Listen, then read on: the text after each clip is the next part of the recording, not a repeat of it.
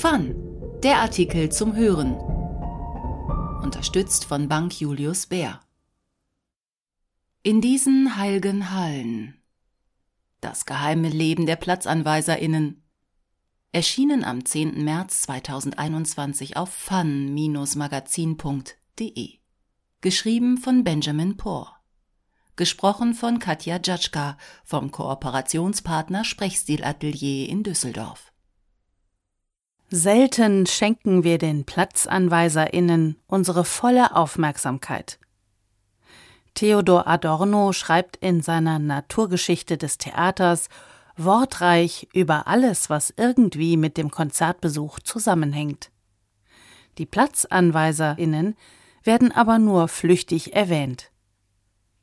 Für einen Schriftsteller, der die Widersprüchlichkeiten der Musikwelt ansonsten anhand tausender kleiner Details von den Beifallsstürmen bis zu den Fingerfood-Buffets im Foyer zu analysieren weiß, ist das eine verpasste Chance. Ich habe die PlatzanweiserInnen abseits der üblichen Interaktion, die die Höflichkeit mir als Konzertgänger eben gebietet, lange auch nicht groß beachtet. Es liegt in der Natur ihrer Arbeit, unbemerkt zu bleiben. Das änderte sich 2018, als meine Partnerin und ich uns am Londoner Royal Opera House aus einem Totenhaus ansahen. Mitten in der Janacek-Oper wurde ihr plötzlich schwindelig. Sie entschuldigte sich und beteuerte, es sei nichts Ernstes. Ich solle bleiben und die Vorstellung genießen. Nach kurzem Zögern folgte ich ihr jedoch. Ein Platzanweiser hatte ihr ein Glas Wasser und eine kalte Kompresse gebracht. Sie fühle sich schon viel besser, und man erklärte mir, dass sie die Oper am besten von einer leeren Loge aus weiterverfolgen solle. Ob ich mich anschließen wolle? Die Platzanweiserinnen kümmern sich um uns, sorgen für unsere Sicherheit.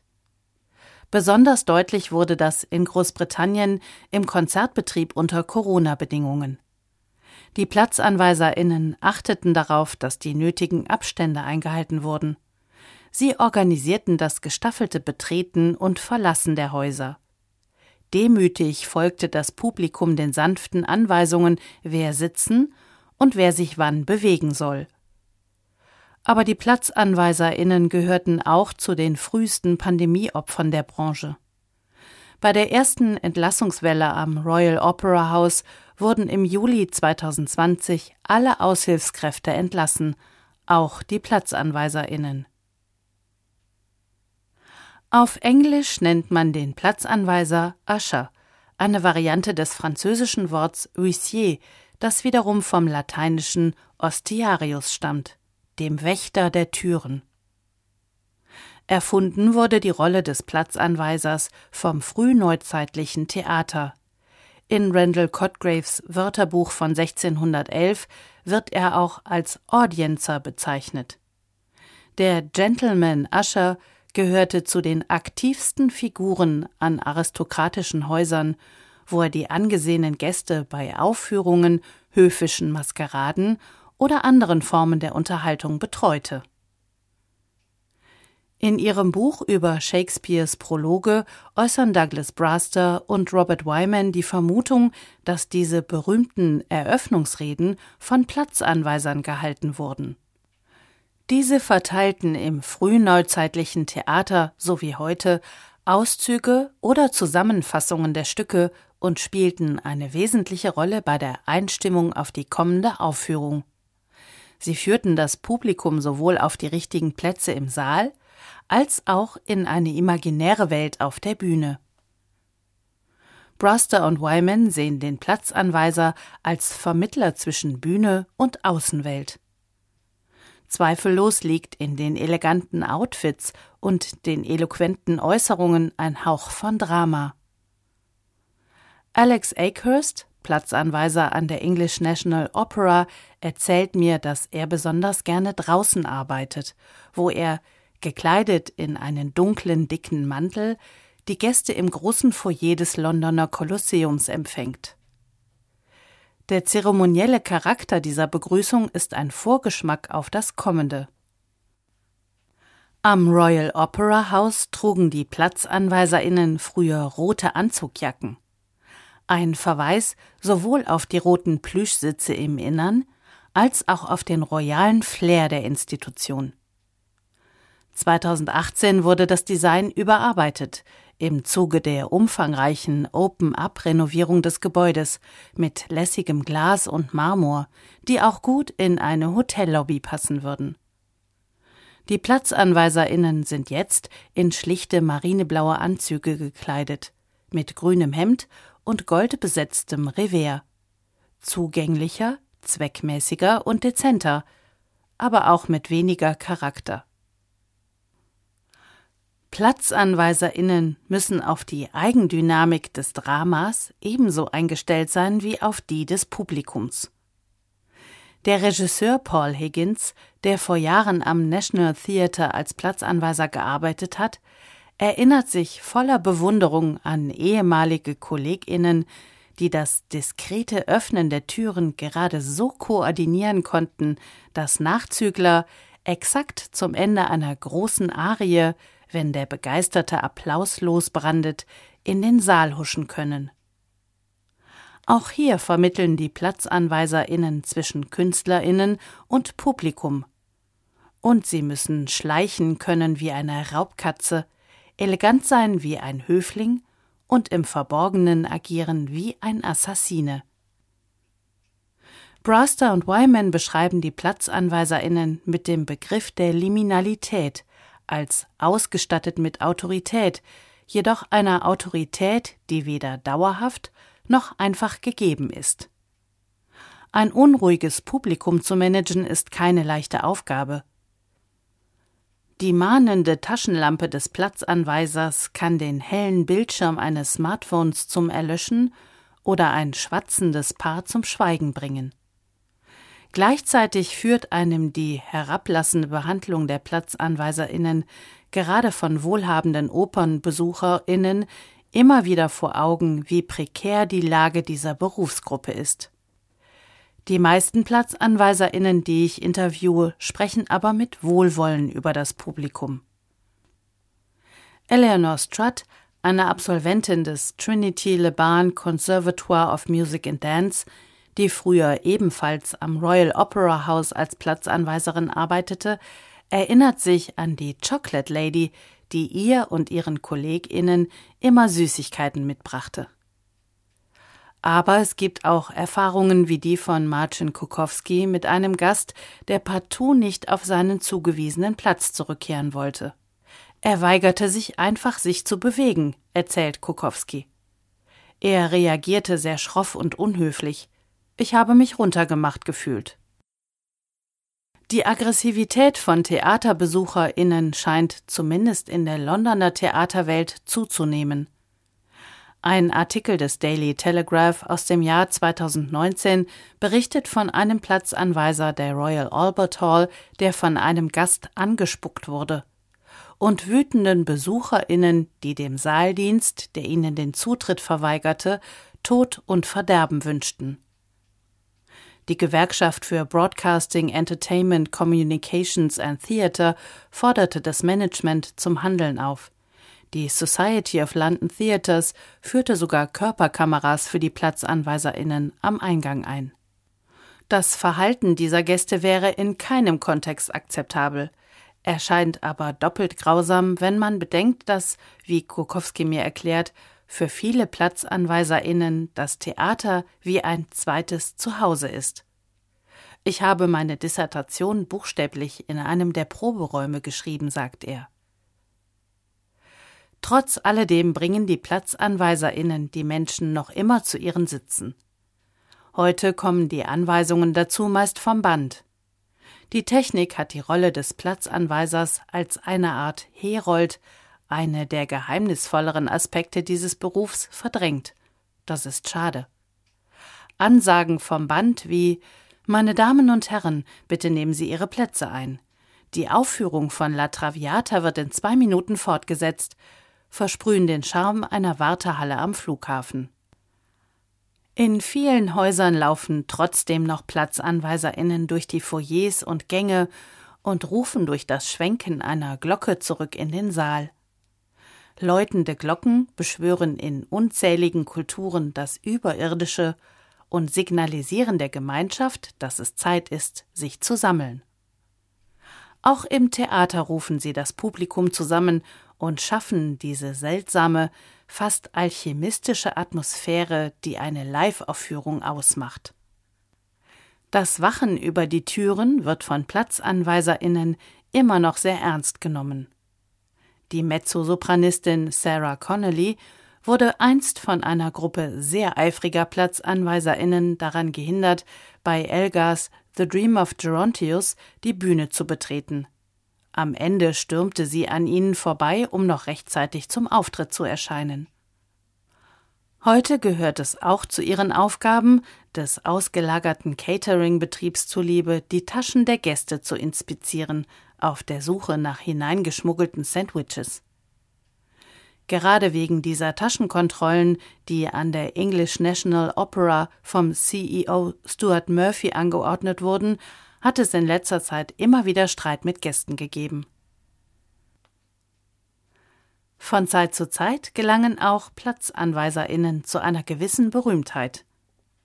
Mit einer märchenhaften Geschichte machte Millie Forrest, Masterstudentin an der Royal Academy of Music in London, im Jahr 2017 Schlagzeilen. In letzter Minute sprang sie an ihrem Arbeitsplatz, der Wigmore Hall, für eine verhinderte Sängerin ein. In der Folge wurde sie für ihr erstes Solokonzert gebucht, am selben Ort. Forrest erzählt mir von den Freuden, aber auch der Verantwortung des Platzanweisens. Die Wigmore Hall hat, wie so viele Häuser, zum Großteil ältere Stammgäste, von denen einige mehrmals die Woche kommen.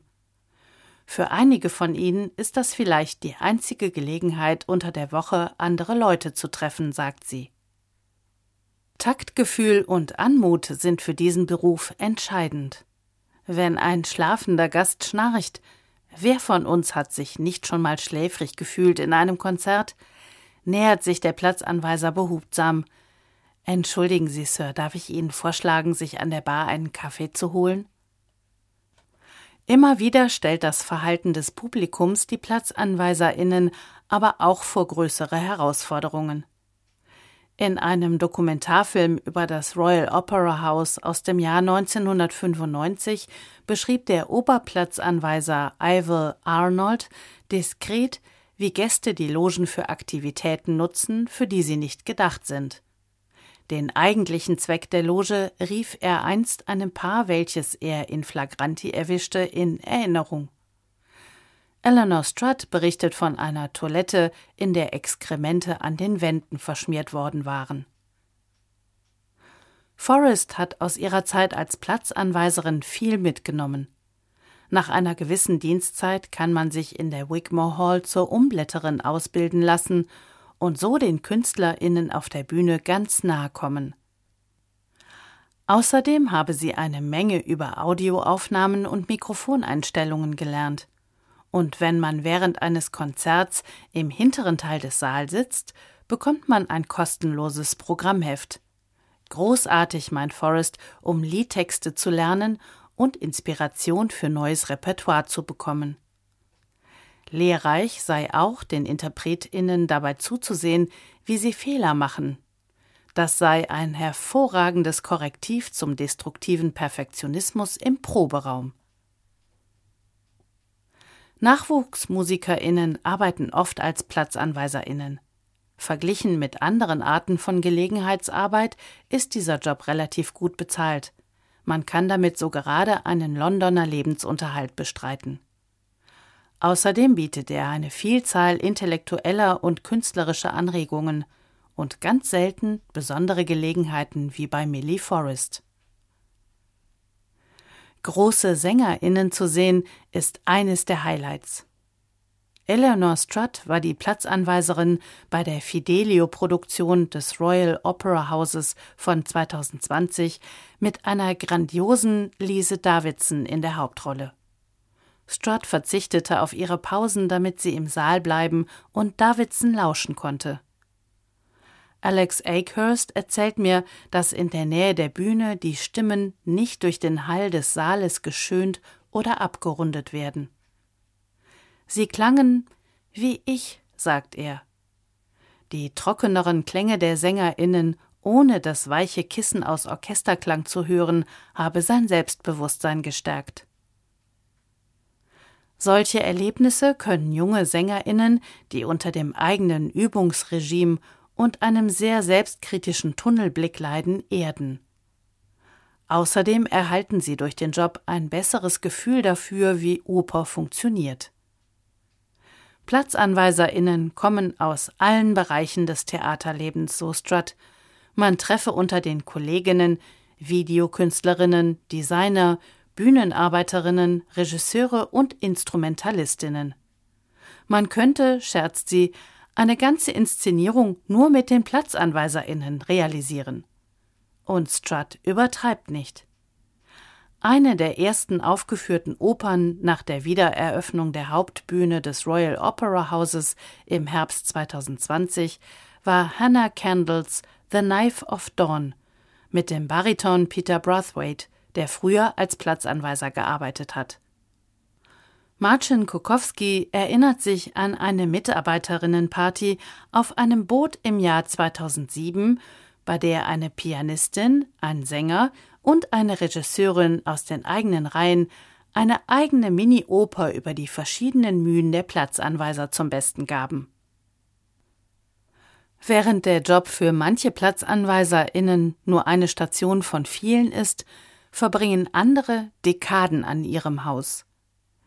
Diese legendären PlatzanweiserInnen arbeiten oft aus purer Liebe zum Beruf und verfügen über ein unglaubliches Wissen über Kunstform und Repertoire.